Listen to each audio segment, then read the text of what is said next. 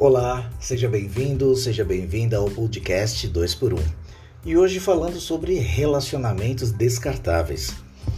Vivemos numa era onde praticamente tudo é descartável e a durabilidade de praticamente tudo foi reduzida para que você seja motivado e condicionado a trocar por um produto em pouco tempo, por uma versão atualizada e melhorada. E parece que muitos têm adotado esse mesmo conceito pós-moderno nos relacionamentos amorosos. Estamos cada vez mais aparelhados com iPhones, tablets, notebooks, tudo para disfarçar o antigo medo da solidão.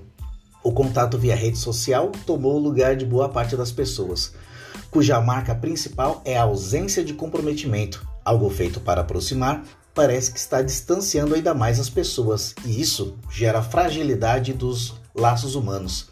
As relações se misturam e se condensam com laços momentâneos, frágeis e volúveis, na mesma proporção que começamos ou deixamos de seguir alguém nas redes sociais.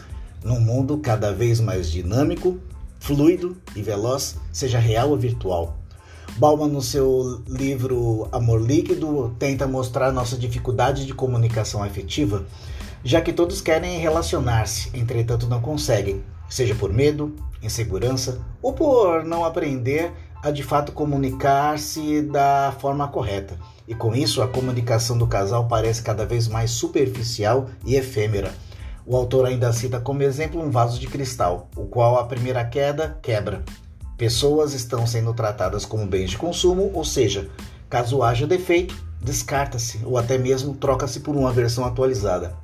As relações terminam tão rápido quanto começam. As pessoas pensam em terminar com um problema, cortando seus vínculos, mas o que fazem mesmo é criar problemas em cima de problemas, porque essas atitudes não nos proporcionam a possibilidade de crescer, amadurecer e mudar na relação, de construir uma verdadeira história de amor e superação.